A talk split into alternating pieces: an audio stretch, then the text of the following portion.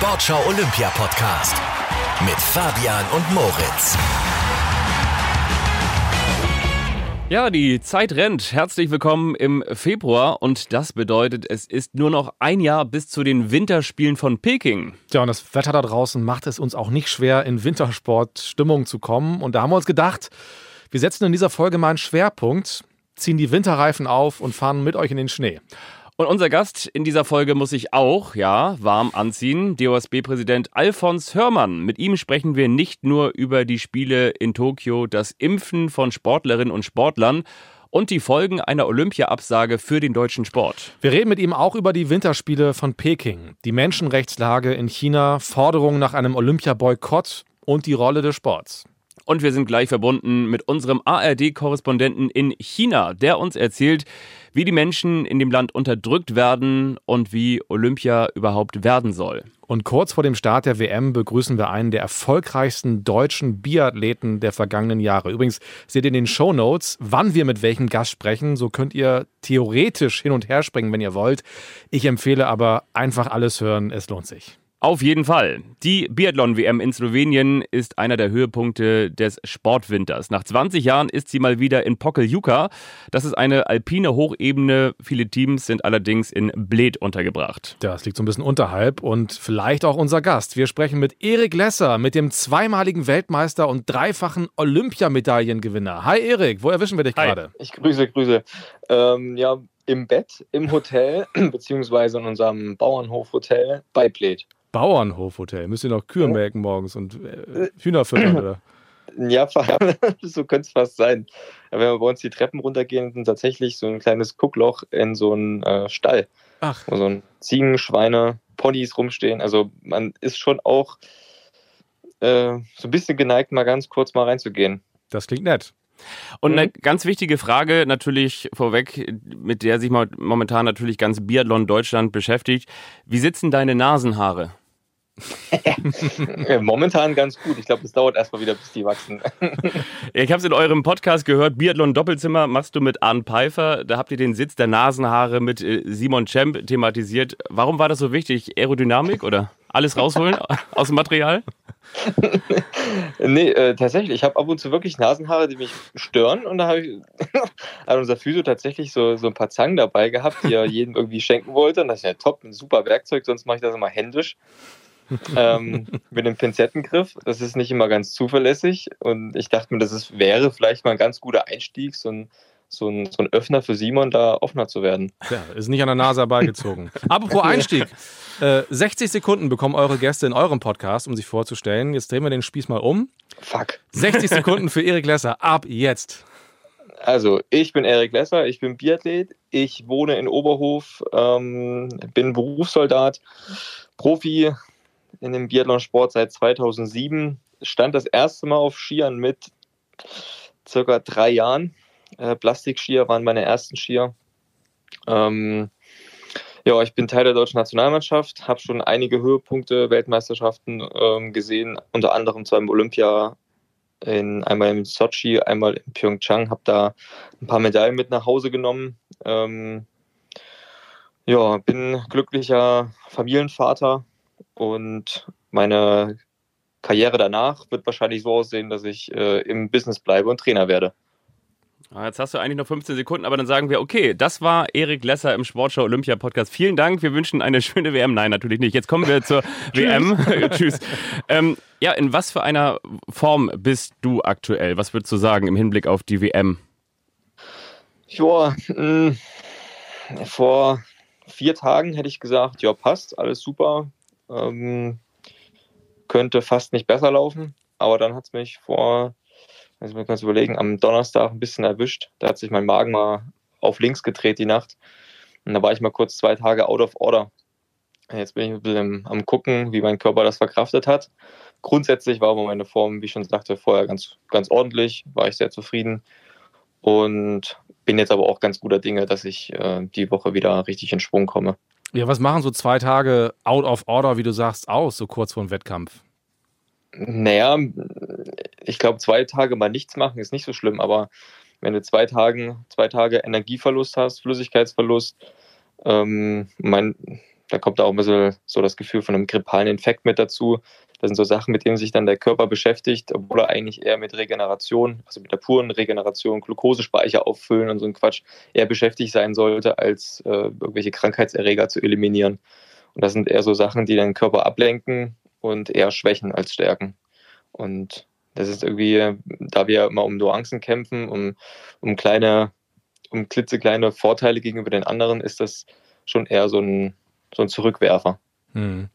Du bist ja schon äh, Doppelweltmeister, hast äh, 2015 in Kontiolahti zwei Goldmedaillen gewonnen, einmal mit der Staffel, einmal in der Verfolgung. Jetzt auch vor dem Hintergrund deiner Erkrankungen der vergangenen Tage, was nimmst du dir so vor für diese WM? Hm. Ja, ich, irgendwie sage ich jedes Jahr mal das Gleiche. Ich würde gerne in der Staffel um, um Gold kämpfen, wobei das natürlich dieses Jahr umso schwerer ist, da die Norweger. Die sind ganz gut, ne? Die sind irgendwie ziemlich gut. Die haben 400 den besten vier in im Gesamtweltcup. Ähm, dafür haben sie trotzdem erst eine Staffel gewonnen. Aber trotzdem ist es das Team, was es zu schlagen gilt. Wenn wir aber mit einer Medaille nach Hause gehen in der Staffel, äh, können wir sehr zufrieden sein. Bei den Einzelrennen ähm, bin ich nicht der Typ dazu, der, der sich eine Medaille ausrechnet. Da muss viel passen. Ich weiß, dass ich das schon drauf hätte, aber da müssen so viele Eventualitäten, so viele Variablen für mich sprechen. Ähm, das ist ähm, eher unwahrscheinlich. Ich möchte einfach äh, gute Rennen machen und möchte irgendwie so wieder, irgendwie wieder den, die Tuchfühlung Richtung Top Ten im Gesamtweltcup bekommen. Hier bei der WM gibt es ja auch wieder Gesamtweltcup-Punkte. Ähm, und da habe ich ein bisschen verloren in Antolz. Das würde ich gerne mal wieder wettmachen. Ja, ich habe gelesen, so in Vorbereitung darauf, viele Expertinnen und Experten einigen sich so grob darauf, dass bei den Frauen Franziska Preuß äh, vorne dabei sein wird, bei den Männern dein Biathlon-Doppelzimmerpartner Arne Pfeiffer. Bei dir heißt es, du könntest für eine Überraschung sorgen. Fühlst du dich da so ein bisschen oh. auf den Schlips getreten oder ist das eine Einschätzung, mit der du leben kannst? Naja, da ich nicht der Medaillenaspirant bin, ähm, ist man unweigerlich, könnte man unweigerlich immer für eine Überraschung sorgen, ne? nach, nach, nach, oben und nach unten. Nach oben und nach unten, ja. Ähm, ja, es war irgendwie immer die letzten Jahre glücklicherweise immer so, dass ich zu den Höhepunkten immer ziemlich ordentlich unterwegs war. Gerade 2014 und 2015 ähm, ja, doch überraschenderweise um die Medaillen gekämpft habe und in den zwei Jahren auch eine mit nach Hause nehmen konnte, eine Einzelmedaille. Ähm, das kam für mich überraschend und es war, glaube ich, für alle auch überraschend, dass ich dann immer genau zum, zum Höhepunkt immer meine Top-Leistung abrufen konnte. Mein letztes Jahr war es ja auch nicht ganz, ganz vorherzusehen, dass ich nach Antolz fahre und mit zwei WM-Medaillen nach Hause fahre. Und ja, ich, vers ich versuche mich einfach nur darauf zu konzentrieren, dass ich äh, mein Optimum an dem Tag raushole und im Ziel mir nichts vorwerfen kann, dass ich irgendwelche äh, vermeidbaren Fehler gemacht habe. Hm. Du hast den Bauernhof eben schon angesprochen und den Stall mit den Tieren. Wie sehen eure Tage in Slowenien so aus? Ihr seid ja logischerweise auch in so einer Bubble, ne, damit mhm. ihr vor Corona so gut es geht geschützt seid. Fühlt sich das alles nach WM an? Hm, ja, würde ich mal sagen, eher weniger. Ähm, das liegt zum einen vielleicht am Pogliuca, ähm, weil doch immer alles weit auseinander ist ähm, die Hotels der Sportler und auch das Hotel zu dem, zu dem Stadion ist immer sehr weit weg. Jetzt noch, kommen noch die fehlenden Zuschauer, die fehlenden Fans mit dazu. Ähm, aber trotzdem, ja, nee, nee, nicht trotzdem. Es ist eine WM und eine WM ist aber auch gleich, gleichzeitig ein Wettkampf und einen Wettkampf will man ja immer gewinnen. Und ich glaube, jeder Athlet wird da so rangehen, ich auch.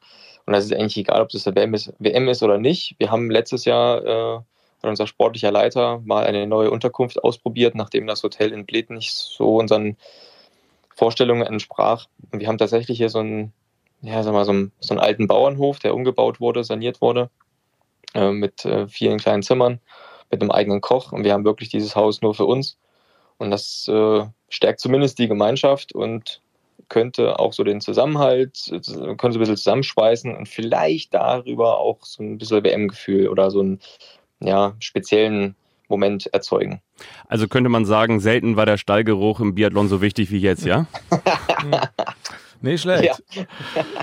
Nein, aber du bist ja, ähm, um auch wieder ernst zu werden, du bist ein Typ der, der klaren Worte. Du hast die Fans, einige Fans vor den Fernsehern zu Hause als Bundestrainer bezeichnet und hast sie dafür kritisiert, dass sie deinen Teamkollegen auch massiv attackiert haben nach nicht so starken Leistungen. Du hast auch gesagt, dass Fans vor und nach den Rennen nicht unbedingt notwendig sind, dass du auch auf sie verzichten kannst, weil sie häufig auch dummes Zeug einfach von der Seite reinrufen und setzt dich sogar, so habe ich zumindest gelesen, regelmäßig mit Shitstorms auseinander. Ist das so ein bisschen, bist du ja so veranlagt, dass du das auch mal so ein bisschen brauchst? Was sagt das über dich aus? ne, also ich setze mich jetzt nicht aktiv mit Shitstorms auseinander. Also so ist es nicht. Ich habe nur abends, wenn ich irgendwie Langeweile habe und denke mir, ich habe heute noch nicht genug gelacht, dann schaue ich gerne ähm, ähm, bei DSV Biathlon und Biathlon im Ersten vorbei auf Facebook und gucke mir da die Kommentare an. Das meine, das war das letzten, die letzten Jahre wirklich sehr amüsant, wenn nach jedem schlechteren Ergebnis alle nach neuen Trainern geschrien haben. Die Schießtrainerdebatte äh, wurde ja auch dieses Jahr wieder aufgemacht, obwohl wir jetzt einen Schießtrainer haben. Ähm, das sind so Sachen, die, die, die erheitern mich dann doch ziemlich stark.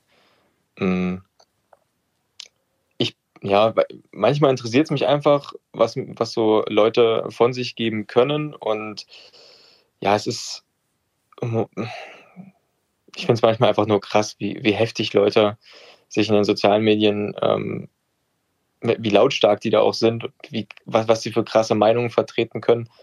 Ähm, ich glaube, da können wir noch froh sein, dass Biathlon mehr auf Facebook und äh, Instagram stattfindet und nicht auf Twitter.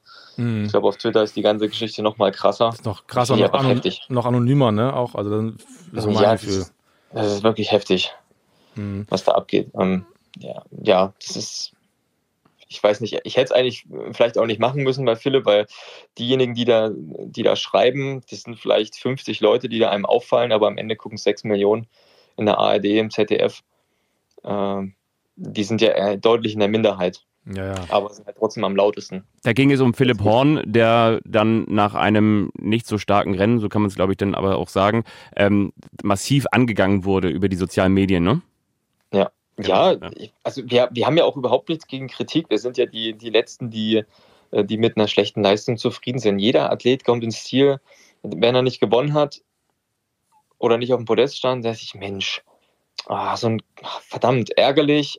Okay, das ist positiv, das ist positiv, aber das ist irgendwie, das war nicht gut von mir, da muss ich dran arbeiten. Ähm, jeder will null schießen und wenn da der eine Fehler passiert ist, dann wird der klar analysiert und dann der Fehler ist meistens ja auch nicht, auch hoch, auch da hatte ich jetzt aber Pech. Nee, der Fehler, der, der Schuss ist einfach schlecht abgegeben worden. Es ist möglich, dass jeder von uns null schießen kann und jeder Fehler ist unnötig. Und genauso ist es im Laufen auch, wenn du überdurchschnittlich mehr Sekunden frisst oder auch ständig immer 40 Sekunden im Sprint auf 10 Kilometer bekommst, dann bist du natürlich auch unzufrieden ähm, in irgendeiner Art und Weise, musst aber irgendwann auch den Schalter umlegen und sagen, okay, ich habe jetzt dreimal 40 Sekunden gekriegt, einmal in Oberhof, in Antholz ähm, und vorher nur Filzen, ja, dann wird es zur WM wahrscheinlich auch roundabout 40 Sekunden werden, die ich da kriege. Da kann man zum einen zufrieden, aber auch unzufrieden sein. Mhm wenn man mir folgen kann. Ja, ja, das äh, war verständlich. Ähm, ich, bin gerade noch bei den sozialen Netz Netzwerken. Ähm, du hast dich auch bei der Plattform Telegram angemeldet, um dir die Meinungen von Querdenkern anzuhören, die da ja sehr aktiv sind. Warum? Ich glaube, das letzte Jahr hat jeder irgendwie mal was mit, wie wurden sie genannt, Covidioten, Corona-Schwurblern, Corona-Leugnern, Querdenker so ist er mal in Kontakt gekommen, ob jetzt medial oder auch privat. Und ich wollte mir einfach mal anhören und anschauen, wie das, was dort eigentlich so verbreitet wird, um da auch mal ähm, so ja aus erster Hand mehr oder weniger die Informationen zu bekommen. Dann natürlich auch ähm, Michael Wendler, muss man ja auch mal gefolgt sein hm. auf Telegram. Mal gucken, was der so Geiles schreibt. Ähm, ja, und habe ich mich einfach mal angemeldet, habe das mal angeguckt und war ja irgendwie erschrocken. Ja, ne? Inwiefern? Ja, weil da irgendwie, also in jedem, ähm, in jeder Fake News ist ja doch auch irgendwo ein Punkt dran, den man, der in der Realität ist, ne? Also es ist ja nicht alles falsch, was die schreiben. Aber also ich finde es krass, wie, wie leicht Leute tausend Tote am Tag einfach mal so als normal hinstellen ähm, so eine, ja doch, es gibt ja rein statistisch pro Monat, kann man sehen, eine gewisse Übersterblichkeit und was sind wir bereit als Gesellschaft zuzulassen und wie viel ist uns ein, ein Menschenwert, äh, ein Menschenleben wert. Und jeder tut das immer so einfach ab. Ja, ist total easy. Ein 85-Jährige gegen eine 40-Jährige will jeder bei den Querdenkern entscheiden, ob die ein Beatmungsgerät bekommt oder nicht. Und mein, am Ende geht es ja darum, sind wir in dieser können wir diese Triage-Situation so lange wie möglich hinauszögern. Und bei den Querdenkern habe ich immer das Problem, das Gefühl, dass da jeder in der Meinung ist, ähm, dass das eine total einfache Entscheidung wäre, mal zu sagen, eine 85-jährige Oma mit drei Enkeln und einer intakten Familie oder die 40-jährige mit zwei Kindern und Ehemann zu Hause. Wer darf davon jetzt ein Beatmungsgerät bekommen? Finde ich eine super schwere Entscheidung. Deswegen trage ich gerne Maske, desinfiziere meine Hände, äh, verzichte auf äh, weitere Kontakte, ähm, bin auch, gehe auch d'accord damit, dass man nicht ins Restaurant geht. Damit kann ich auch leben. Ich glaube, jeder hat zu Hause Herd und Ofen und kann auch mal gucken, was, gibt, was kann man für Rezepte nachkochen. Ähm, ich glaube, das sollte jeder auch mal hinbekommen. Und muss da nicht drin irgendwie, muss das nicht alles schlecht reden, was da aktuell passiert. Wir, wir, kommen natürlich gleich auch noch wieder auf den Sport zu sprechen, aber das interessiert mich mal. Gibt es da irgendwie was, was du während Corona für dich entdeckt hast, was du mal ausprobiert hast? Nee, gar nicht. okay. Also, also wirklich, jeder, wir werden oft gefragt, was hat denn jetzt Corona, was hat das bei euch verändert? Glücklicherweise gar nichts. Wir durften trainieren, ähm, für Leistungssport waren alle, ähm, waren alle Stützpunkte offen. Ähm, wir durften auch ab August auf Lehrgänge fahren, mussten natürlich da unser Hygienekonzept einhalten. Wir sind natürlich jetzt im Winter total froh, dass unser Weltverband äh, so stark ist und äh, mit seinem Hygienekonzept und mit den ganzen PCR-Tests, die wir ungefähr alle vier Tage machen, so aufgebaut ist, dass wir wirklich neun Weltcup-Orte plus eine WM durchführen können. Und bis jetzt ist nichts passiert, außer mal ein paar Betreuer, vielleicht mal äh, ein Sportler, der nicht ganz aufgepasst hat bei der Anreise. Aber der, das große Schlimme, was man auch vermuten konnte, ist zum Glück nicht eingetreten. Und mein Zuhause in Oberhof, was hätte ich sonst gemacht? Ich wäre mal einkaufen gegangen, dann wieder trainieren, hätte mich um meine Familie gekümmert, trainieren, schlafen, essen, trainieren, schlafen, essen. Restaurantbesuche wären glücklicherweise eh nicht auf der Agenda gewesen, Kinobesuche auch eher nicht mit Kleinkind zu Hause. Also glücklicherweise habe ich mein ganzes, mein, mein normales Leben äh, fortführen können. Und mhm. mit kleiner Tochter zu Hause hat man auch nicht so viel Zeit, sich Hobbys zu kreieren. Das, das, das stimmt, da hat man eigentlich eh schon genug mit zu tun. Ähm, Erik, weil wir gerade so beim Alltag waren, Corona, ähm, es gibt natürlich Menschen, denen es sehr viel schlechter geht als uns, das muss man auch dazu sagen. Und es wird in diesen Tagen viel über Privilegien von Sportlern gesprochen, auch mit Blick auf die Olympischen Spiele. In deinem Fall wäre es dann Peking aber eben auch äh, mit Blick auf die Sommerspiele in Tokio sollen Sportler bevorzugt werden ähm, beim Impfen. Da gab es mhm. auch eine Umfrage vom DOSB. Hast du daran teilgenommen? Habe ich nicht teilgenommen. Ja. Wie ist deine Meinung dazu? ähm, ich habe irgendwie keine Meinung. Ehrlich nicht. Das ist eine, eine, total schwer für mich zu beantwortende Frage.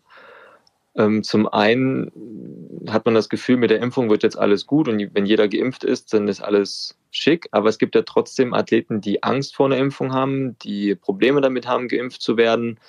Ob das jetzt berechtigt ist oder unberechtigt, das können wir, glaube ich, jetzt hier nicht eindeutig äh, beantworten.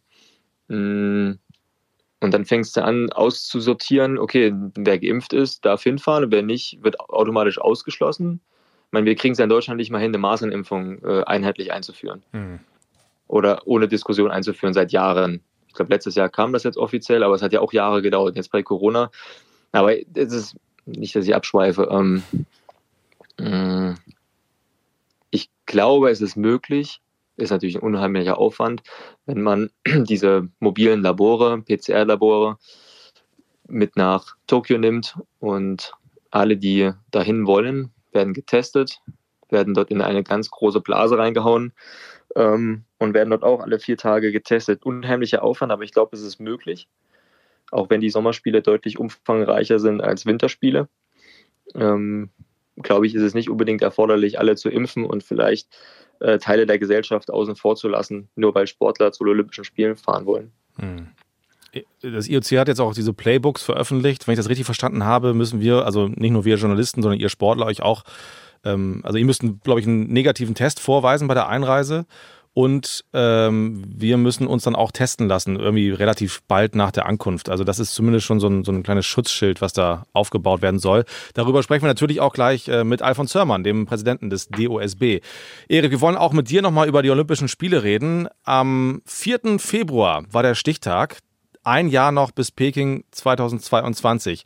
Nun bist du bei der WM in Pokljuka. Olympia ist noch weit weg, aber ist das trotzdem was, an das du schon denkst noch? Ja, das werden meine letzten Olympischen Spiele. Also es ist schon auch, äh, auch gerade letzten Sommer war es so ein Motivationsholer. Ähm, als ich mal gerade nach der letzten Saison ein bisschen überlegt habe, ob das alles noch Sinn ergibt oder nicht, ähm, war das meine Motivationshilfe, Peking nächstes Jahr, dass ich da nochmal dabei sein möchte. Ähm, nochmal meine dritten Spiele, das wäre schon nochmal was. Du bist Aber jetzt 32, jetzt, ne? Ne, ich bin jetzt 32. Ähm, ja, ist, ich habe jetzt mir ja nicht unbedingt die schönsten Orte, die letzten, also Pyeongchang und Peking, jetzt nicht unbedingt die schönsten Orte für Wintersport, aber es sind ja trotzdem Olympische Spiele und trainingsmäßig habe ich mir noch keine Gedanken gemacht, was ich da Spezielles machen möchte, aber zumindest ist das mein Ziel und bringt mir die Motivation. Nicht die schönsten Orte, sagst du. Ja, welche Erinnerungen ploppen denn bei dir auf, wenn du an Olympia denkst? Und jetzt musst du mir mal gleich ein bisschen helfen. Du hast ja in Südkorea 2018 Bronze mit der Staffel geholt, in Sochi in Russland 2014 zweimal Silber oder wie war das jetzt? Worauf spielst du an? Ja, ja ich glaube, du weißt es schon. Also es geht natürlich um ja, die, die Geschichte, dass ähm, Russland nachträglich die Goldmedaille aberkannt bekommen könnte und dann würdet ihr nachträglich Gold bekommen. Wie ist denn da der Stand jetzt aktuell?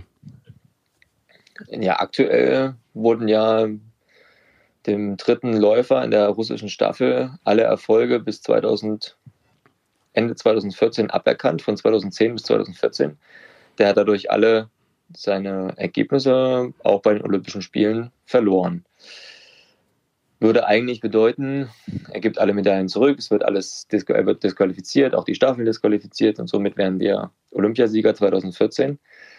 Jetzt ist der Kollege in Berufung gegangen und jetzt warten wir auf das Ergebnis der, des, dieser Berufungsverhandlungen, Geschichte, Gedöns, Urteil. Und das wird sich ja immer noch raus, ein bisschen hinauszögern.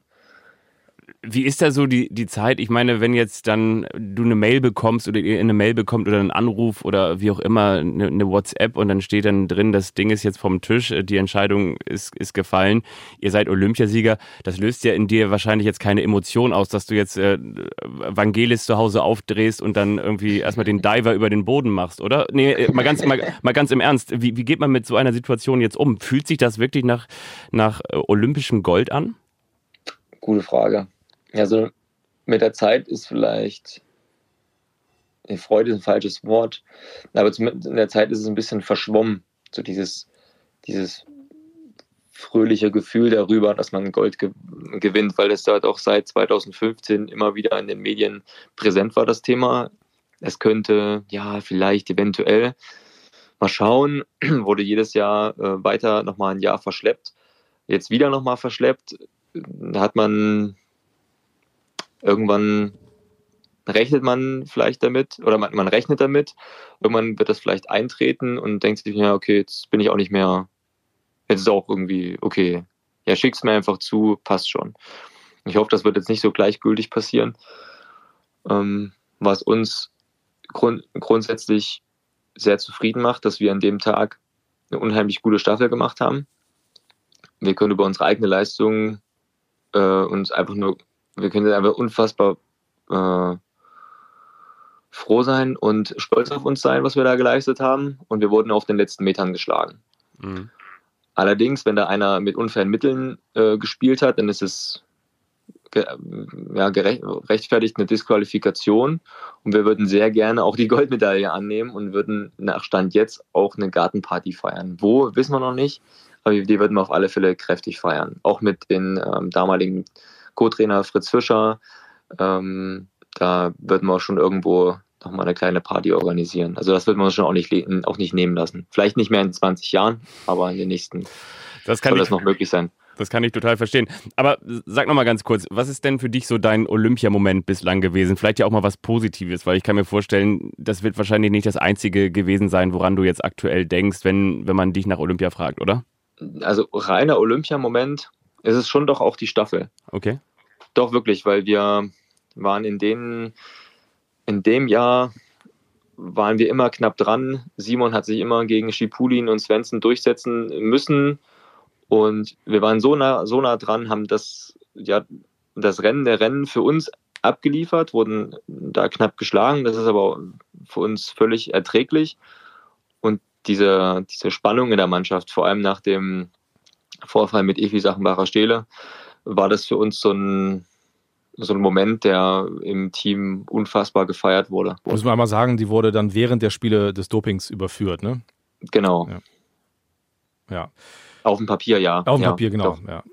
Erik, ähm, ich nehme mich als einen Sportler wahr, der auch nach links und rechts guckt, sich mit gesellschaftlichen Themen auseinandersetzt. Ähm, wenn wir jetzt über die Spiele in Peking sprechen, sind wir natürlich auch schnell bei Vorwürfen ähm, gegen China ähm, von Menschenrechtsorganisationen. Ähm, da wurde jetzt zum Stichtag auch die Forderung laut, diese Spiele doch zu boykottieren. Das erleben wir immer wieder. Wie setzt du dich mit solchen Themen auseinander? War 2014 nicht Sochi Olympische Spiele und die Krim wurde vorher von Russland annektiert. Ja. Hm. Naja, ich sage, das ist ja immer, immer Man wieder ein immer Thema. So schön, der Sport ist unpolitisch. Ja, aber das ist ja, ist ja nur dann, wenn die, wenn die Spiele auch wirklich unbefleckt sind. Ne? Und auch in, in Sochi gab es ja viele Diskussionen. Ist ja auch das Problem, wenn die Spiele an solche Orte dann vergeben werden. Teilweise, weil es auch keine, keine Gegenkandidaten gibt. Aber es ist ja mit Sicherheit etwas, womit du dich auch auseinandersetzt. Ja, aber am Ende was. Also. wa- Was, was soll ich denn da machen? also ich will, also dass in, in, in China ja, dass systemkritische Personen, Journalisten unterdrückt werden, auch die Unruhen, die Demokratiebewegung in Hongkong. Das sind natürlich alles Themen, aber am Ende sind wir halt einfach nur kleine, publige Sportler, die alle vier Jahre auf dieses eine Event hin trainieren. Und wir sagen nicht zu allem Ja und Arm und ja, okay, ist uns erstmal egal, aber ähm, am Ende wollen wir einfach nur unser, unseren, unsere Wettkämpfe abliefern, unsere für uns selber, unsere Aner also uns selbst die Anerkennung für uns selber, für die Leistung abholen. Und ich weiß nicht, was passieren müsste, dass, dass Sportler Olympische Spiele boykottieren. Das weiß ich nicht. Ähm, Also das klingt auch schon so ein bisschen nach Resignation, so nach dem Motto, wir Ja, als Sportler hab- können nichts merk ich- bewegen. merke ich auch gerade. Aber ja, was, ich meine, selbst in Zeiten des Kalten Krieges, als die, ähm, als die Sowjetunion die Spiele in, Moskau. war das Los Angeles? Und Los? Los Angeles dann, also 84 in Los boykottiert Angeles. hat und andersrum war das doch auch so, oder? Ja. Dass sie nach Moskau gefahren sind. Ja, genau. Also Ähm, die 80 die Spiele in Moskau hat die sozusagen die in Anführungsstrichen westliche Welt Boykott, äh, boykottiert wegen Ähm, des Einmarsch der Russen in Afghanistan und dann Ja. kam vier Jahre später sozusagen die Retourkutsche. Kutsche. So. Und dann, was hat sich geändert? Ja. Hat sich da was, hat sich da was verändert? Ne, also was kann denn, was kann dann der Sport ähm, da ausrichten? Sport schafft ja nur Sachen, äh, Sport schafft oftmals Gesellschaften zueinander zu bringen. Also klar jetzt nicht im, im großen Ganzen auf, auf der Welt, aber in dem Ere- Ereignis selber sieht man ja oft, dass ähm, Teams miteinander kommunizieren und miteinander fair umgehen, was man sonst in der großen Welt nicht, nicht sieht. Das stimmt, das stimmt, Ja. klar. Also ver- verfeindete oder vielleicht sogar im Krieg stehende Nationen, die dann friedlich gegeneinander spielen, beziehungsweise äh, sportlich den Wettkampf austragen und äh, trotzdem fair und respektvoll miteinander kommunizieren. Das erleben wir schon auch bei Olympischen Spielen, klar. ja.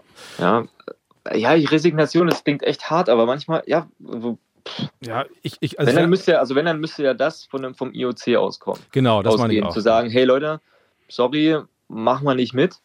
Und dann gibt es halt keine Olympischen Spiele. Mm, Also Ja. es, es wäre natürlich ein Riesensignal, wenn jetzt sozusagen die, die Sportlerwelt sagen würde, wir fahren da nicht hin. Das ist natürlich aber auch utopisch. Und das ist auch sehr viel verlangt. Ich glaube auch, ähm, das Problem liegt eher dann bei den Verbänden. Dass, dass Und man muss ja auch mal sagen, Ist.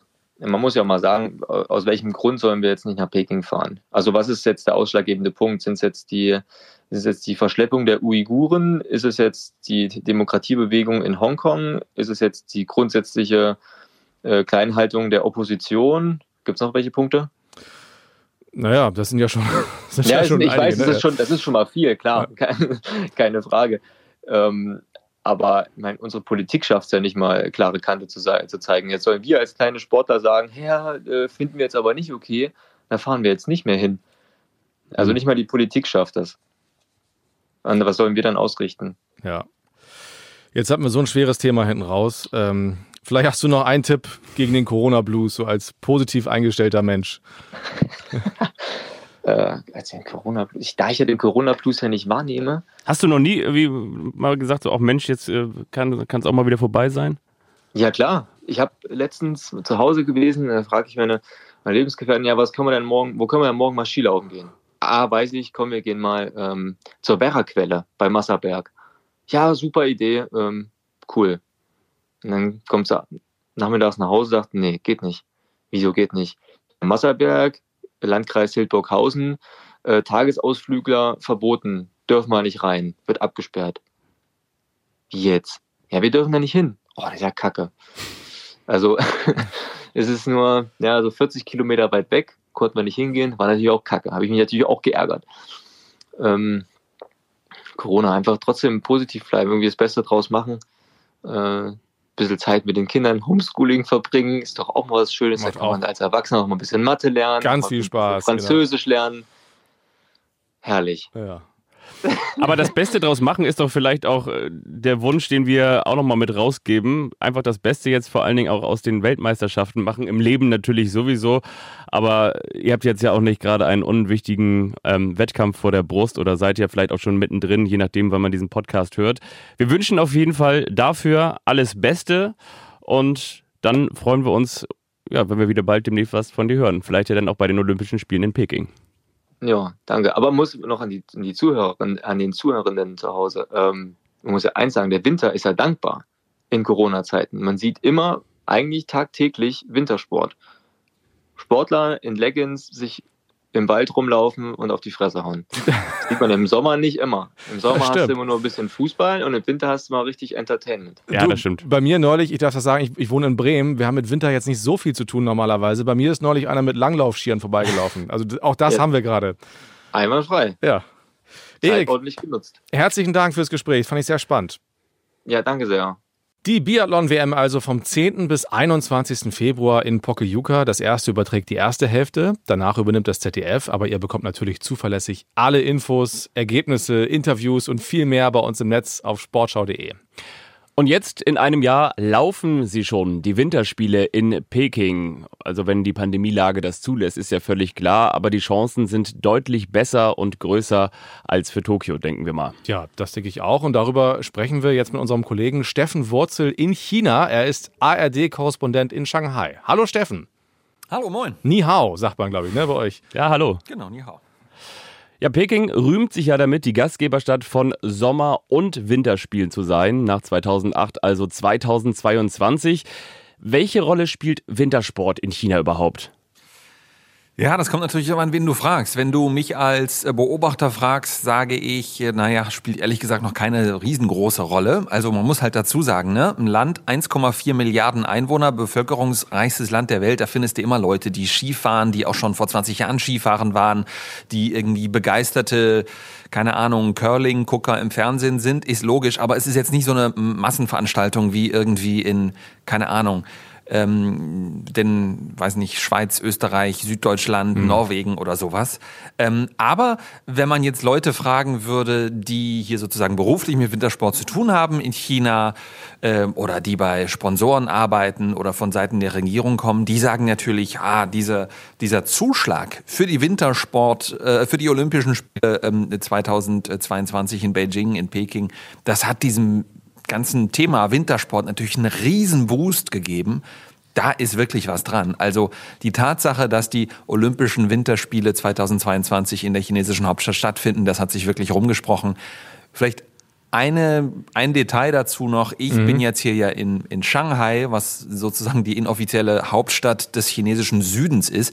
In Südchina ist natürlich Wintersport noch viel, viel weiter weg als in Nordchina. Also wenn man in Peking wohnt, in Beijing, in der Hauptstadt oder Umgebung, da merkt man wirklich, da ist es schon inzwischen relativ normal, dass Leute eben jetzt vor allem im Winter sozusagen Sack und Pack und Familie ins Auto packen und in die Wintersportgebiete fahren, um da ein bisschen Langlaufski zu fahren. Ja, du hast angesprochen, du bist in Shanghai, also so 1000 Kilometer südlich von Peking ungefähr, ne? Und ähm, du hättest dir die Sportstätten gerne mal selber angesehen, darfst aber nicht hin. Warum nicht? Also ich darf schon hin, das äh, könnte ich machen. Also mit dem Zug sind es so ähm, ungefähr fünfeinhalb Stunden oder man setzt sich ins Flugzeug. Es ist durchaus ein Ritt, also so ungefähr wie von Hamburg nach Mailand. Ähm, aber äh, tatsächlich gibt es ja die Möglichkeit, in, in, China zu reisen, normalerweise. Aber es war einfach so, dass in den vergangenen Wochen es in der Hauptstadtregion in und um äh, Beijing eine Menge Corona-Fälle gab. In Anführungszeichen eine Menge Corona-Fälle. Ein paar Dutzend waren das in den vergangenen Wochen. Das hat in China schon dazu äh, geführt, dass es wirklich eine riesen Nervosität gab und immer noch gibt. Das heißt, wenn ich da aufkreuzen würde, dann äh, müsste ich äh, diverse Tests machen, Covid-Tests. Äh, also die Kollegen vom Fernsehen, die Kollegin vom Fernsehen, Tamara Antoni war neulich da, die hat innerhalb weniger Tage mehrere Tests machen müssen. Ähm, dann wäre es auch die Frage, komme ich so ohne weiteres zurück nach Shanghai? Dann müsste ich vielleicht auch hier in Quarantäne. Also das war mir einfach zu windig und zu kompliziert. Okay. Ähm, wie ist denn, du hast eben schon angedeutet, dass, dass, dass China schon bei, bei wenigen Fällen, äh, ja sehr viel weniger als wir sie aktuell haben, schon, schon nervös wird. Wie ist die Lage so in China? Ist, kriegt man alles mit? Wie, wie sieht das so aus? Also auch da kommt es wieder darauf an, was man als Referenzpunkt nimmt. Also im Vergleich zu Europa stehen wir hier in China geradezu sensationell unproblematisch da. Also wir hatten jetzt am Montag zum ersten Mal seit Monaten landesweit null neue Infektionen. Nochmal, bei 1,4 Milliarden Einwohnern ist das nicht schlecht. Ähm, und der Trend ist schon ganz klar, auch wenn man diesen offiziellen Zahlen vielleicht nicht immer trauen will oder kann oder muss. Ähm, der Trend ist klar, seit Monaten äh, haben die Behörden hier das Coronavirus relativ gut äh, in Schach gehalten. Aber eben das große Aber, seit Ende Dezember Mitte Januar so über gab es immer wieder neue Fälle, neue Cluster, vor allem eben auch in und äh, um die Hauptstadtregion drumherum. Das heißt, das ist wirklich eine große Nervosität da. Wie sieht denn das öffentliche Leben so ganz generell in China aktuell aus? Also könnt ihr euch frei bewegen, Restaurants äh, und so weiter und so fort, öffentliche Einrichtungen? Hm, also da muss man eben auch unterscheiden. Das eine ist, was ich vorhin schon angesprochen habe, Reisen innerhalb des Landes äh, unglaublich kompliziert, ähm, weil da auch ein riesen ja, Behördenflickenteppich herrscht. Ähm, also im Grunde trauen sich viele Menschen gar nicht mehr aus den eigenen Landesteilen, aus den Bundesländern, in Anführungszeichen könnte man sagen, aus den Provinzen raus, weil dann im nächsten Landesteil wieder andere Regeln gelten. Ich habe es vorhin schon angedeutet, mit irgendwelchen Quarantänemaßnahmen, die vielleicht gelten oder dass man spezielle Tests vorweisen muss oder nochmal getestet wird, alles ein ziemlicher Hickhack. Aus dem Land rausreisen kann ich als Ausländer mal überhaupt nicht. Ich könnte zwar rausreisen, aber ich käme nicht mehr zurück. Also für Journalistinnen und Journalisten, die das Land verlassen, ist finito. Das wollen wir ja alle nicht. Ähm, was aber so das konkrete Alltagsleben angeht, sind wir wieder sehr viel, ähm, haben wir wieder sehr viel Normalität. Also ich gehe mit Freunden weg, ich gehe Party machen, ich äh, treffe mich äh, in Restaurants, Abstand halten, gibt's nur noch relativ wenig, Maske tragen, nur noch relativ wenig. Also da sind wir relativ komfortabel hier in China. Steffen, die Winterspiele in Peking sind sehr umstritten. Es gibt viel Kritik an China, auch am IOC, da sprechen wir gleich noch drüber. Ähm, es ist aber ja zu erwarten, dass die Organisatoren aus den Spielen wieder so ein Hochglanzprodukt machen wie 2008 in Peking. Wie wird oder soll Olympia 2022 aussehen? Also zum ersten Mal die Besonderheit, zunächst mal die Besonderheit, hast du vorhin schon angedeutet, die Sommerspiele 2008 waren in Beijing und jetzt eben auch 2022 sollen die Winterspiele stattfinden, also mit nur 14 Jahren Abstand dann äh, Sommer- und Winterspiele. Das ist eine kleine Sensation aus Sicht der Chinesen, die sind da ganz stolz drauf. Geografisch ist es so, das Ganze soll eben in der Hauptstadt stattfinden und dann aber auch, was vor allem so diese ganzen alpinen Wettbewerbe äh, angeht, das wird dann stattfinden 150 Kilometer ungefähr nordwestlich. Äh, das ist dann schon im Landesteil Hebei. Da müssen wir uns dran gewöhnen an diesen Namen. Und um es noch komplizierter zu machen, Zhangjiakou und Chongli und äh, Yanqing, das sind so die Städte, Regionen, in denen dann zum Beispiel Biathlon stattfinden wird, in denen dann Bob gefahren wird, in denen es die Abfahrt, äh, Wettbewerbe gibt und so weiter. Und in der Hauptstadt natürlich die, ich sag mal in Anführungszeichen Stadion-Events. Das sind dann zum zum Beispiel ja Eisschnelllauf, Curling und so weiter. Und äh, Schlussfeier und Eröffnungsfeier ist aber im Vogelnest, ne? Ist das richtig? Im, vom Peking, also Das im ist Olympiastadion. Peking, das wird in Peking sein und da ist man natürlich auch jetzt schon sozusagen äh, groß mit der Vorbereitung beschäftigt, äh, weil du ja eingangs auch gefragt hattest, so was ist zu erwarten. Das sind natürlich 100-prozentige Hochglanzspiele.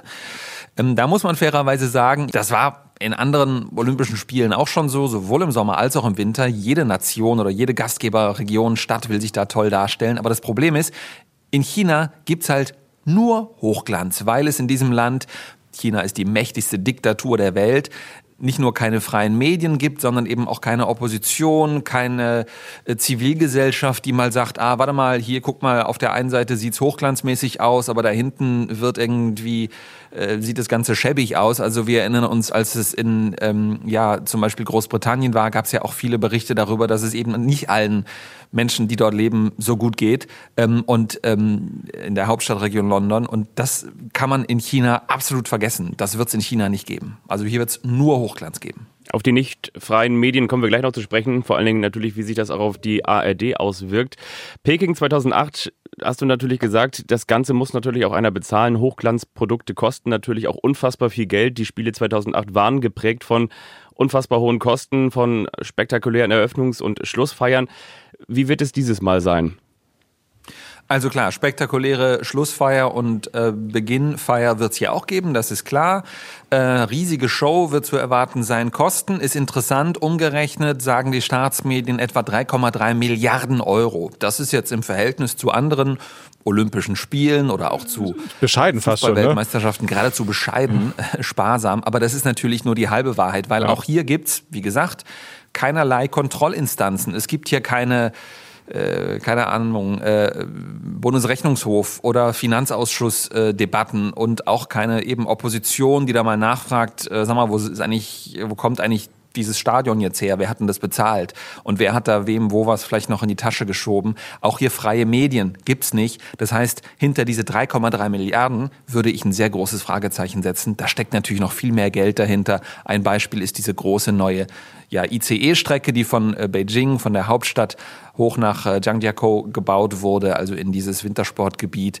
Das ist praktisch, da kann man super elegant und flott mit dem Schnellzug hinfahren, aber das hat natürlich auch Geld gekostet.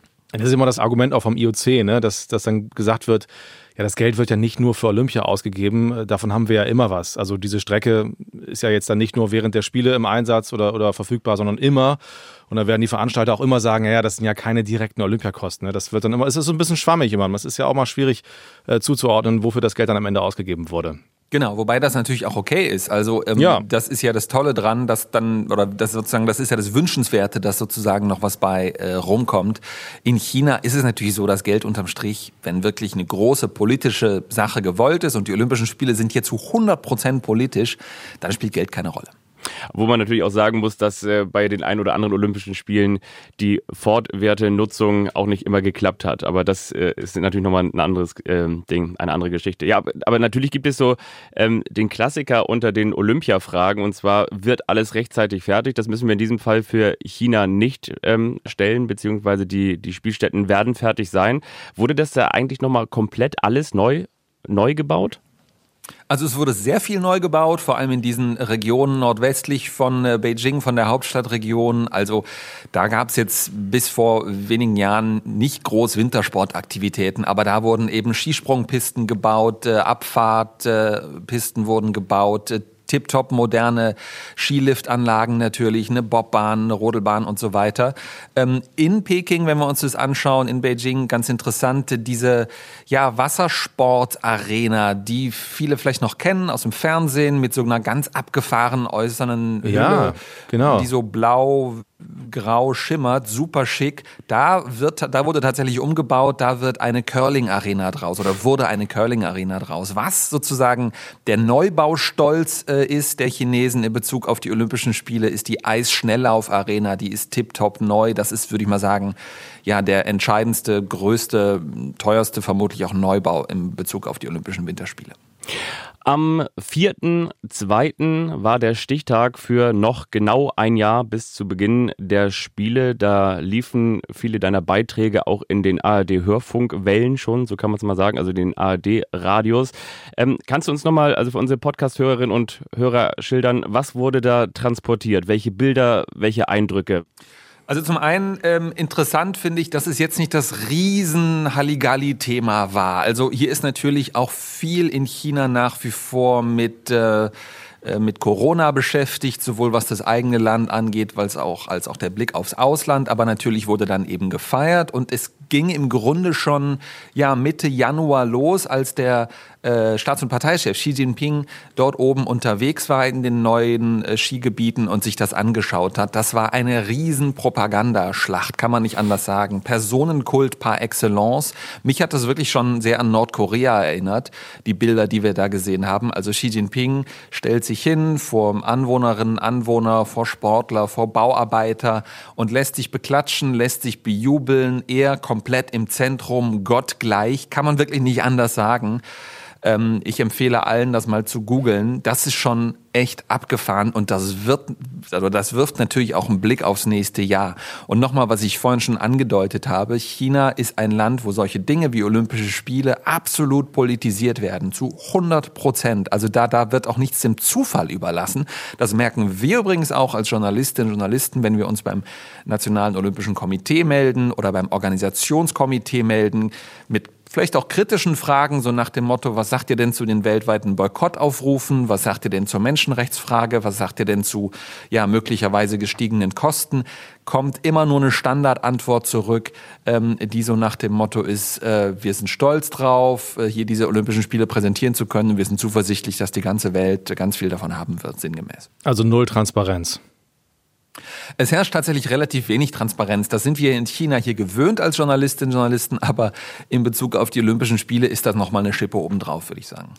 Du hast auch äh, mit Menschenrechtlern gesprochen vor diesem Stichtag und äh, Wenzel Michalski, Deutschlanddirektor von Human Rights Watch, sagt das hier. Die Behauptung, dass Spiele wie die Olympischen Spiele in Unterdrückerstaaten wie in China etwas Gutes bewirken, ist einfach falsch. Die Olympischen Winterspiele finden statt in einem Land, in dem die Unterdrückung und Massenüberwachung seit den letzten Olympischen Spielen 2008 noch viel schlimmer geworden ist. Hast du den Eindruck auch? Ja, das ist nicht nur irgendwie mein Eindruck, das kann man ähm, feststellen. Also China war schon immer seit Gründung der Volksrepublik natürlich äh, vor, vor jetzt fast 72 Jahren eine Diktatur, aber es gab 2008 tatsächlich so ein bisschen was wie aufkommende Zivilgesellschaft. Das Internet war noch nicht so stark zensiert wie heute.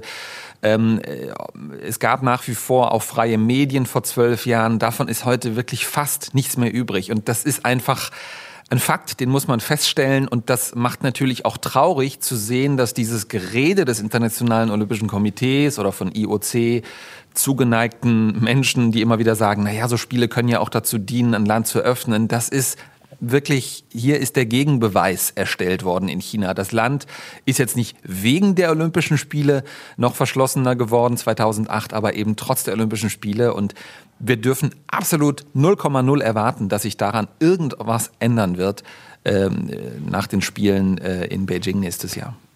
Wir haben ja vorhin schon kurz drüber gesprochen. Du hast gesagt, die Medien im Land, die Medien in China sind nicht frei. Kann das jetzt eigentlich sein, wenn wir jetzt hier miteinander sprechen, dass da jemand mithört, dass du abgehört wirst? Also, naja, wir sind ja ein Podcast, insofern hören da hoffentlich noch mehr Leute. Ja, auch in China. Das stimmt. Wir, wir haben auch in China ganz viele Hörer. Ja.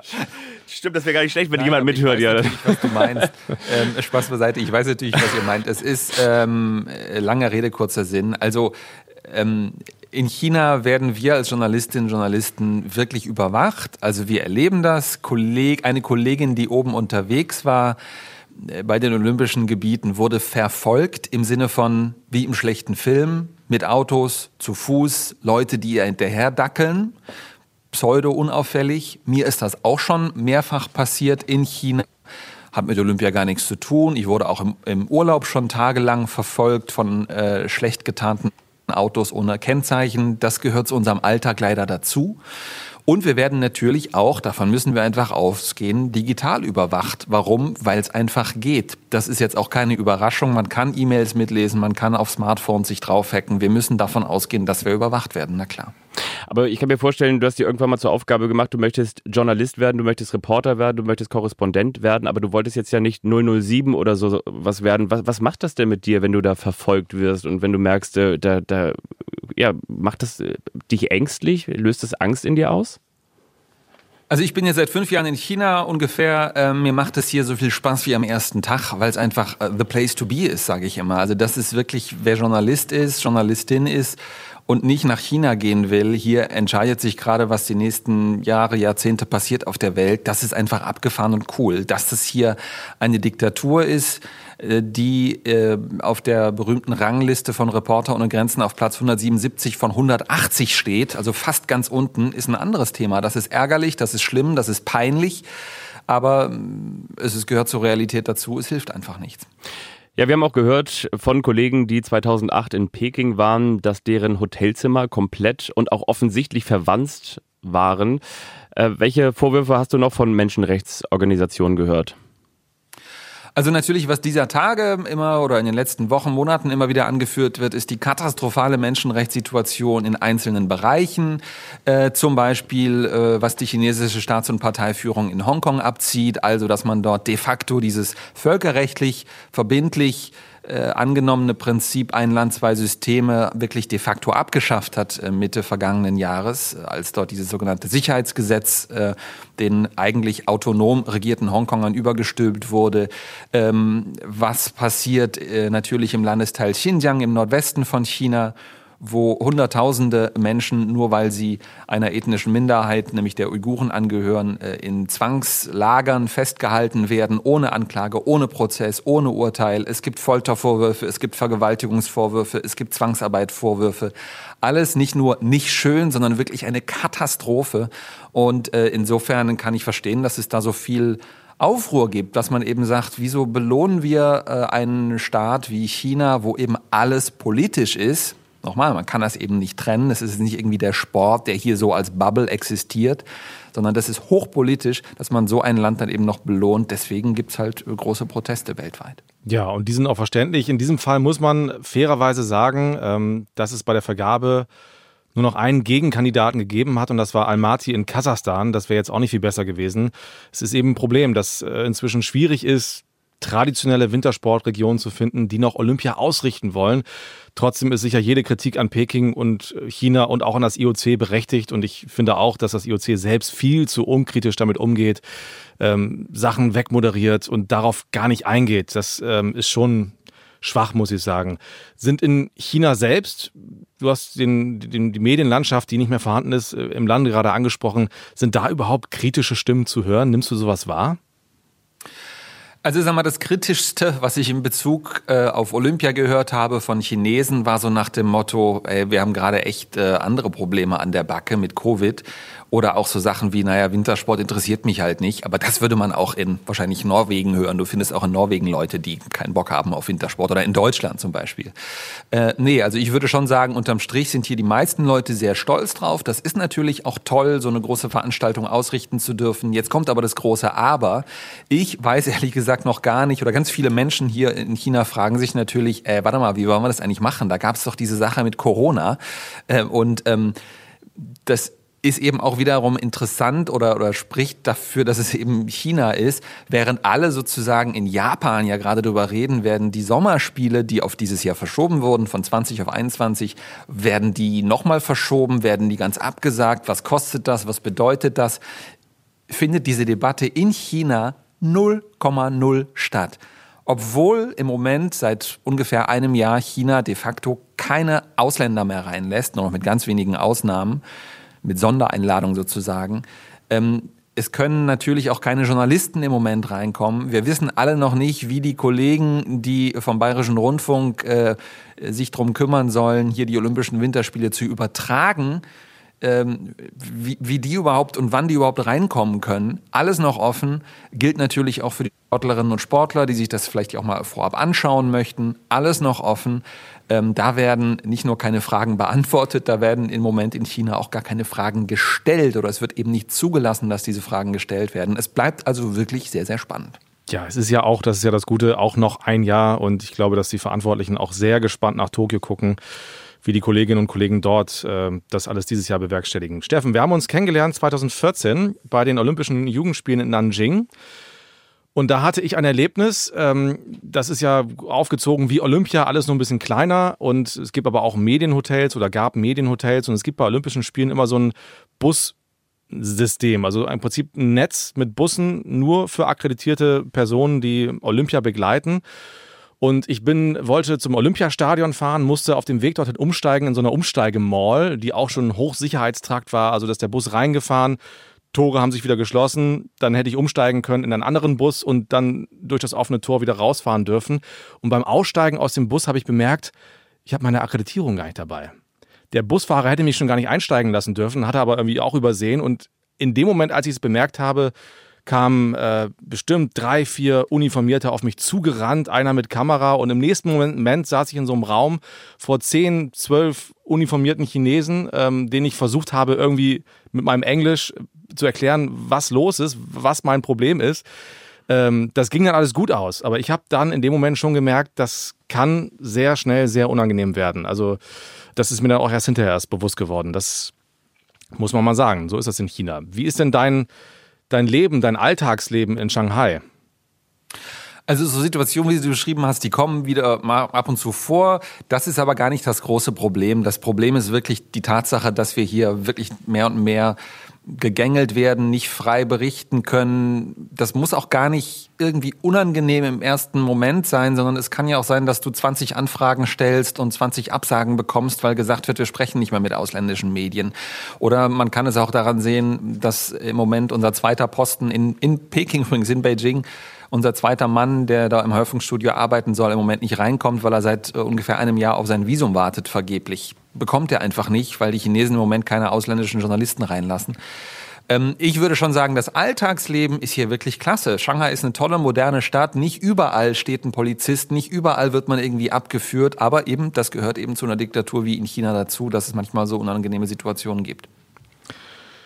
Ja, Steffen, das waren sehr interessante Einblicke in die Welt Chinas, in die Vorbereitung auf die Spiele kommendes Jahr. Ähm, hat Spaß gemacht, mit dir zu sprechen. Auf jeden Fall, vielen Dank. Ebenso, sehr gerne. Bis bald. Ja, das äh, klingt schon heftig, ne? das so zu hören. Schwingt auf jeden Fall eine Schwere mit, ja. Was da klar. in China so passiert und da sollen dann in einem Jahr oder werden höchstwahrscheinlich die Winterspiele stattfinden. Wir freuen uns sehr, dass wir darüber sprechen können mit dem Präsidenten des Deutschen Olympischen Sportbundes. Hallo, Alfons Hörmann. Hallo. Hallo. Ja, wenn Sie das so hören, Herr Hörmann, was unser Korrespondent gerade gesagt hat über die Lage in, in China, können Sie kommendes Jahr guten Gewissens nach Peking reisen? Es äh, ist naturgemäß ein Thema, das uns im Vorfeld der Spiele und auch während derselben beschäftigen wird. Wir sind im aktiven Gespräch mit verschiedenen Menschenrechtsgruppen, um uns da auch ein eigenes Bild zu verschaffen auch die Athletinnen und Athleten dann entsprechend darauf vorzubereiten. Äh, die Tatsache, dass sich seit den Spielen von Peking nichts verbessert hat, äh, Teilbereichen offensichtlich sogar verschlechtert, kann niemand zufriedenstellen. Und äh, wir werden uns zu gegebener Zeit überlegen, wie wir das auch entsprechend behandeln bzw. kommentieren. Was können Sie denn da überhaupt tun? Im Grunde kann man schwerpunktmäßig entweder über Worte äh, agieren oder gegebenenfalls in irgendeiner Form sich äh, Aktionen vor Ort überlegen, aber auch die wollen wohl überlegt sein.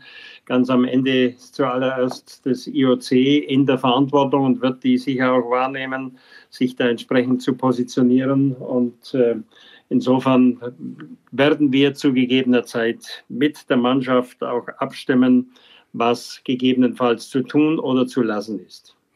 Ja, Herr Hörmann, Sie halten einen Boykott der Spiele für den falschen Ansatz. Das haben Sie in unterschiedlichen Interviews immer wieder betont. Was darf sich denn ein Land wie China noch alles erlauben, bis Sie sagen, das ist mit den Werten des DOSB nicht unter einen Hut zu bekommen, da machen wir jetzt nicht mehr mit?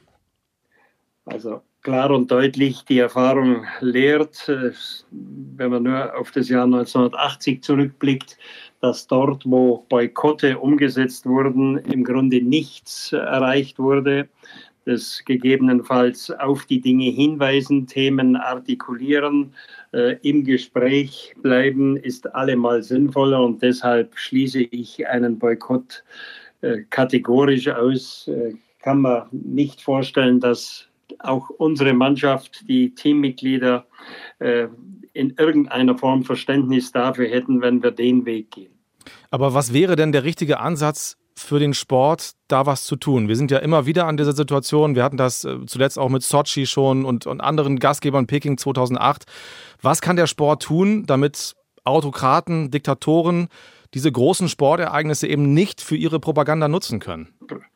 Was kann er tun? Zuallererst mal die großen Sportereignisse idealerweise eben an Länder vergeben, die im weitesten Sinne unzweifelhaft sind, wobei wir wissen, dass es so viele Länder gar nicht gibt, bei denen man nicht irgendwelche Kritikpunkte ansetzen könnte, äh, aber dort, wo man dann hinvergibt, eben auch äh, versucht, gewisse, sagen wir mal, ethische und moralische Maßstäbe, auch die Werte des Sports dann immer und immer wieder zu thematisieren. Mehr kann der Sport nicht tun, denn am Ende kann der Sport auch nicht die Dinge lösen, die die Politik weltweit nicht geregelt bekommt. Aber der Sport kann ja schon, wie Sie es richtig sagen, einfach sagen, in diese Länder vergeben wir die, die Wettkämpfe nicht.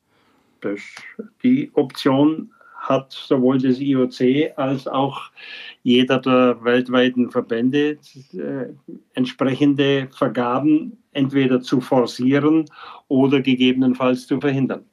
Aber es passiert ja immer wieder. Deshalb wird man immer wieder über die Punkte diskutieren.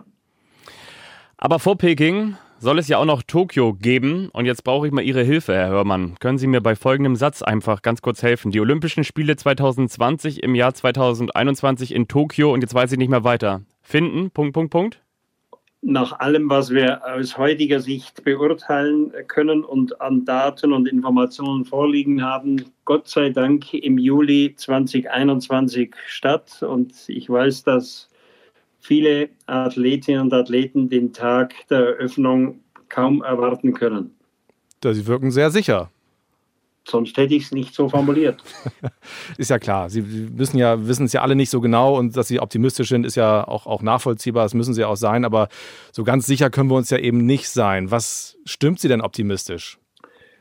All das, was wir vom IOC und von den Organisatoren in Japan äh, hören. Da kann man die Organisatoren in Peking ein halbes Jahr später mit einbeziehen. Wir hatten gerade vor zwei Wochen einen umfangreichen Videoaustausch über mehrere Stunden zu all diesen Themen und äh, so überzeugt und so klar und auch äh, mit deutlich vernehmbaren Konzepten die Japaner dargestellt haben, wie die Sicherheit der Spiele umgesetzt werden soll, dann verschafft es einfach die Portion Vertrauen und Glaubwürdigkeit und auch das, was in den letzten Tagen jetzt in Form von sogenannten ersten Playbooks verteilt wurde an die verschiedenen Stakeholder, macht Mut. Und äh, wir alle können nur hoffen, dass in der mit dem Werkzeugkasten, wie es Thomas Bach äh, immer wieder formuliert, dann die richtigen Werkzeuge zur Verfügung stehen, um die Spiele sicher umzusetzen. Nun ist es aber ja so, dass diese Corona-Lage immer noch sehr dynamisch ist. Ähm, nicht nur bei uns in Deutschland, weltweit sind die Zahlen wahrscheinlich immer noch zu hoch. Sollten die Spiele um jeden Preis stattfinden? Um jeden Preis. Ich denke, so, das kann man nur mit Nein beantworten, weil das auch beinhalten würde, dass man äh, mehr oder weniger die gesundheitlichen Folgen negiert. Das kann man nicht guten Gewissens tun. Äh, aber ich denke, es sind bis Juli noch zahlreiche Wochen, in denen sich an zahlreichen Stellen, Stichwort Schnelltests, Stichwort äh, Impfszenarien, noch vieles verändern kann. Und äh, dann wird man äh, im zweiten Quartal äh, endgültig abwägen müssen, ob die Spiele umgesetzt werden können. Ich oder wir alle vertrauen darauf, dass es so klappen wird. Gibt es denn beim DOSB oder gemeinsam mit den potenziellen Teilnehmenden eine innere Uhr, die tickt, also quasi eine Deadline, bis dann und dann braucht man Gewissheit, um sich dann auch noch seriös auf die Spiele einstellen zu können? Nein, den Tag X oder die berühmte Frist gibt es nicht, äh, weder vom IOC noch vom DOSB. Aber wer, sagen wir mal, sich die logistischen Szenarien, Qualifikationsszenarien und so weiter ansieht, der kann feststellen, wird einfach mal festhalten, so wie im vergangenen Jahr Ende März äh, die Entscheidung für die Verschiebung kam, wird man entweder noch im März oder allerspätestens dann irgendwie im Laufe des April zu Klärungen oder zu endgültigen Weichenstellungen kommen müssen, weil es ja auch um logistische Vorbereitungen geht, um die letzten Qualifikationswettkämpfe und, und, und. Also alles Themen, die einfach dann für den Weltsport von großer Bedeutung sind. In der vergangenen Episode haben wir auch ausführlich mit Athletensprecher Max Hartung gesprochen, den Sie ja auch gut kennen. Der hat die Intransparenz des IOC kritisiert im Hinblick auf die Planung. Also salopp gesagt, dass die AthletInnen nicht alle mit einbezogen werden. Können Sie das nachvollziehen, dass Sie das Gefühl haben, dass die häufig vor vollendete Tatsachen gesetzt werden? Nein, sehe ich nicht so. Über die Athletenkommission des IOC findet ein sehr intensiver Austausch statt es war in der vergangenen Woche wieder ein großer Athletencall für die weltweiten Athletenvertreter. Es wird vom IOC aus unserem Verständnis sehr intensiv, sehr offen kommuniziert. Und jeder, der dann im Übrigen auch noch die Medienlage einigermaßen aktiv verfolgt, der kann, so denken wir, so denke ich, sehr gut antizipieren, was vor Ort läuft ein Athlet muss auch nicht die letzten Details einer solchen Planung permanent wissen. Er muss sich darauf verlassen können, dass das IOC und dass die Organisatoren alles dafür tun. Genau in der Haltung sind wir auch unterwegs. Auch uns im NOK unterrichtet nicht jede Woche oder jeden Tag irgendjemand darüber, was vor Ort gerade wieder getan wird. Also diesen Vorwurf der Intransparenz halte ich schlichtweg für nicht akzeptabel. Herr Hermann, ich will nochmal nachfragen. Sie haben äh, sich ja sehr optimistisch jetzt geäußert, dass die Spiele stattfinden und gehen nach jetzigem Stand auch davon aus, dass Sie eine große Mannschaft dann im Juli nach Tokio schicken werden. Gibt es denn Parameter, ähm, wo Sie sagen, wenn das und das eintrifft, dann können wir das eigentlich nicht verantworten? Die Parameter sind in allererster Linie an der Frage gesundheitliche Sicherheit festgemacht. Also wenn man nicht aus guter und innerer Überzeugung eine Mannschaft guten Gewissens äh, nach Japan schicken kann, in der Erwartung, dass die Mannschaft auch gesund wieder heimkommt, dann wäre der Punkt erreicht, äh, der sicher im Sinne der Verantwortung schwierig wäre. Aber nochmal, ich wiederhole es gerne, daran äh, glauben wir zumindest im Moment nicht, dass ein solches Szenario entstehen wird. Mhm. Nun leidet der Sport ohnehin schon sehr unter Corona und unter den finanziellen Auswirkungen. Vereine verlieren Mitglieder, haben teilweise große Sorgen. Und bei allem Optimismus müssen wir auch immer noch sagen, dass die Spiele in Tokio wirklich stattfinden, kann jetzt noch keiner hundertprozentig sicher sagen. Auch dabei geht es natürlich um viel Geld. Was hätte denn eine Absage für Folgen für den DOSB und für den deutschen Sport?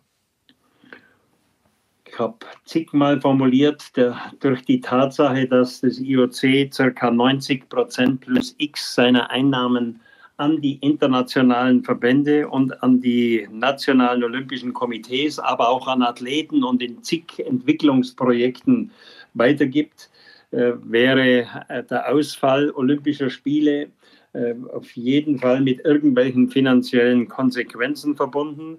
Die Frage, was das ganz konkret bedeutet, kann im Moment deshalb niemand beantworten, weil, wie es so schön heißt, das Ganze kaskadenartig von oben nach unten äh, sich auswirkt. Heißt ganz einfach, zuerst müsste das IOC all seine vertraglichen Themen regeln. Daraus resultierend, äh, muss man aber kein Prophet sein, würden sicher in irgendeiner Form weniger Mittel in die internationalen Verbände oder auch in die nationalen Olympischen Komitees ausgeschüttet und damit ich formuliere es immer wieder so, würden wir das irgendwann auch am letzten Stützpunkt in Deutschland spüren, weil einfach an irgendwelchen Stellen äh, auf den verschiedenen Ebenen Geld fehlt. Mhm. Es gibt ja viele, die jetzt immer so auch ein bisschen salopp formulieren, also Olympia ist nun wirklich das Letzte, was wir jetzt brauchen. Äh, also jetzt nur mal ganz überspitzt gesagt, ist ja eine einhellige Meinung, glaube ich. Die verdienen eh so viel Geld, die brauchen das jetzt nicht zwingend.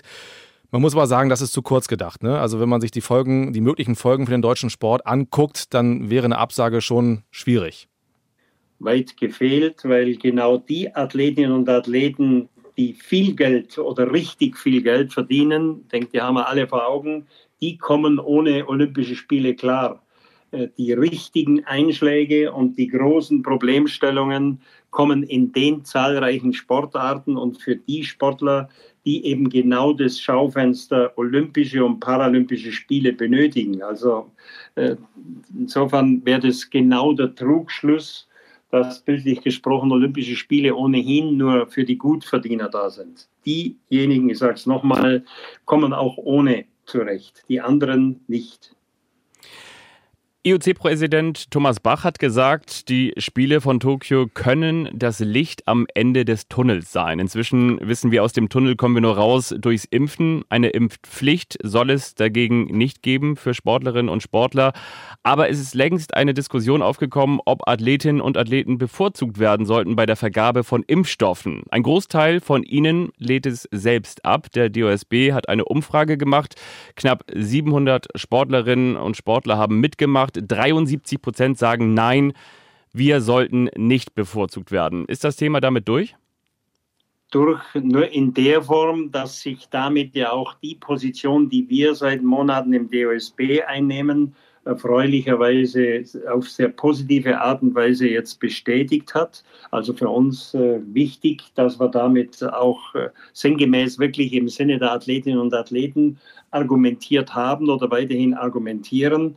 Aber das eine, nämlich wir wollen keine Bevorzugung, schließt aus unserem Verständnis das andere nicht aus nämlich äh, die Athletinnen und Athleten, die weltweit zu Qualifikationswettbewerben unterwegs sind, die gegebenenfalls eben die Reise nach Tokio antreten sollen oder bei sonstigen großen Weltsportereignissen im Einsatz sind, sollten eben dann, wenn es gut vertretbar ist, äh, im zweiten Quartal auch äh, möglichst bald an die Reihe kommen. Nicht im Sinne einer Bevorzugung, sondern dann, wenn genügend Impfstoff da ist. Und da vertrauen wir darauf, nach all den Aussagen auch der Politik, dass es im zweiten Quartal ein völlig anderes Szenario geben wird, wie das jetzt derzeit der Fall ist. Aber wäre das nicht auch eine Form der Bevorzugung dann?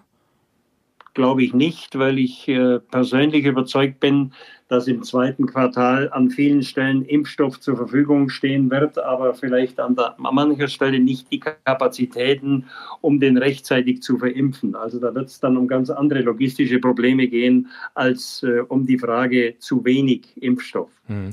Viele Länder wollen es genauso machen. Es gibt natürlich auch Länder, die noch gar keinen Zugang zu Impfstoffen haben. Auf der anderen Seite wollen Staaten wie Ungarn, Serbien oder Indien, um jetzt nur mal einige zu nennen, ihre Sportlerinnen und Sportler rechtzeitig schützen, sagen das auch genauso.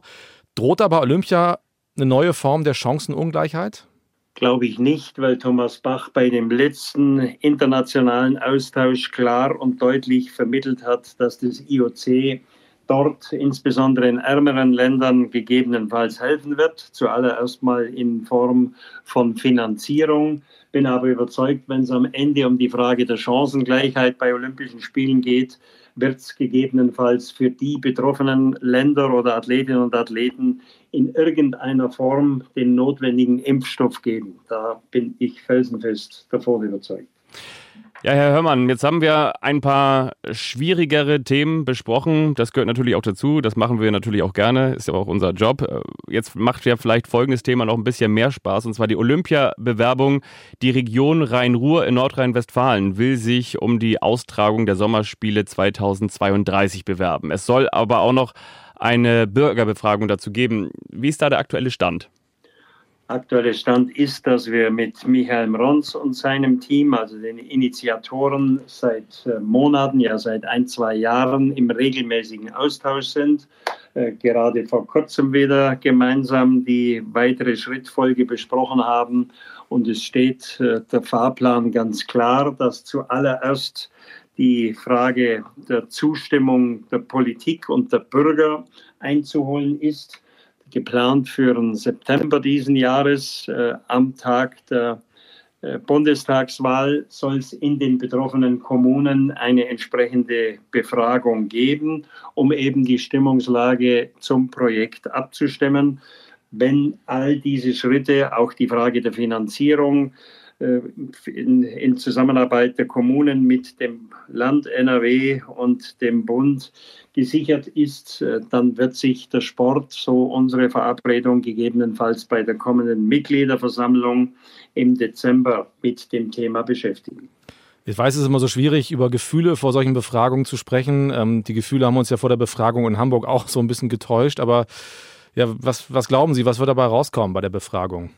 Also da sind wir jetzt noch zu weit weg. Die bisherigen Analysen, die bisherigen Gespräche in der Region und Befragungen, die durchgeführt wurden, waren alle sehr positiv. Aber Sie haben es angesprochen, den Zustand hatten wir in Hamburg vor Jahren auch. Deshalb muss man jetzt einfach das Konzept sauber weiter voranbringen muss die wichtige Frage der Finanzierung klären, denn das war in Hamburg bekanntermaßen ein Dreh- und Angelpunkt und muss dann darauf hoffen, dass vielleicht auch nach den Spielen von Tokio olympische und paralympische im Herbst die Stimmungslage pro Olympia sein wird. Äh, da ist es aus heutiger Sicht noch schwierig, Prognosen abzugeben. Aber kann man sagen, dass Krisen für eine Olympiabewerbung oder für eine Bürgerbefragung nicht der Fürsprecher sind? Damals war es der Terror, der vermeintlich den entscheidenden Ausschlag gegen die Spiele von Hamburg gegeben hat. Und jetzt haben wir wieder eine weltweite Krise. Glauben Sie, das kommt wieder zu einem Unzeitpunkt?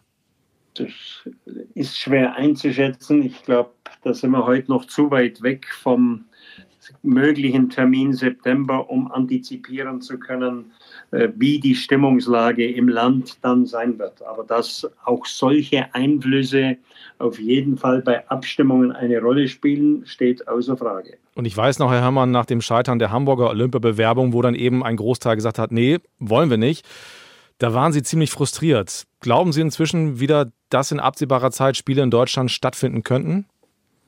Also wir waren zum damaligen Zeitpunkt nicht ernüchtert, so würde ich es formulieren, in den ersten Tagen sicher auch massiv frustriert, weil es natürlich alles andere als die Entwicklungen sind, die wir uns für den Sport und auch für unser Land vorstellen. Ob die Zeit dann in wenigen Monaten reif sein wird, ob auch die internationale Gesamtsituation eine erfolgreiche Bewerbung zulässt, äh, gilt es einfach in offenen Gesprächen zu klären. Das steht und fällt auch stark mit der Frage, wie sieht der weitere Prozess äh, auf der IOC-Ebene aus, weil ja der früher übliche Modus mit genau sieben Jahren vorher Entscheidung außer Kraft gesetzt ist über die neuen Anpassungen und insofern äh, spielt selbstverständlich auch die berühmte Frage des Momentum eine nicht unwichtige Rolle. Dann warten wir erstmal ab, was viele andere wichtige Fragen vorher äh, für Antworten bringen mit Blick auf Tokio. Und das ist ja schon spannend genug. Herr Hörmann, herzlichen Dank für Ihre Zeit und vielen das Dank. Gespräch. Gerne, jawohl, beste Grüße im Norden. Ja, das war wieder eine sehr lange Folge mit oh ja. sehr guten Gesprächen. Ich finde, die Zeit ist aber trotzdem äh, wie im Schneeflug vergangen. Im Stehflug vergangen, das ist sehr schön. Ja, wenn ihr irgendwo feststeckt, wir hoffen nicht irgendwie ernsthaft, ähm, aber dann habt ihr in jedem Fall ja ein bisschen Zeit, auch jetzt was äh, ja, zu konsumieren in Sachen Olympia. Ganz wichtig natürlich, ähm, schickt uns gerne Feedback auch auf die jeweiligen Folgen, ähm, abonniert uns natürlich gerne, bleibt vor allen Dingen gesund und auch Olympia interessiert. Und hört uns gerne wieder in zwei Wochen. Empfehlt uns weiter. Bis bald. Macht's gut. Tschüss. Den Sportschau Olympia Podcast findet ihr unter anderem auf sportschau.de und in der ARD Audiothek.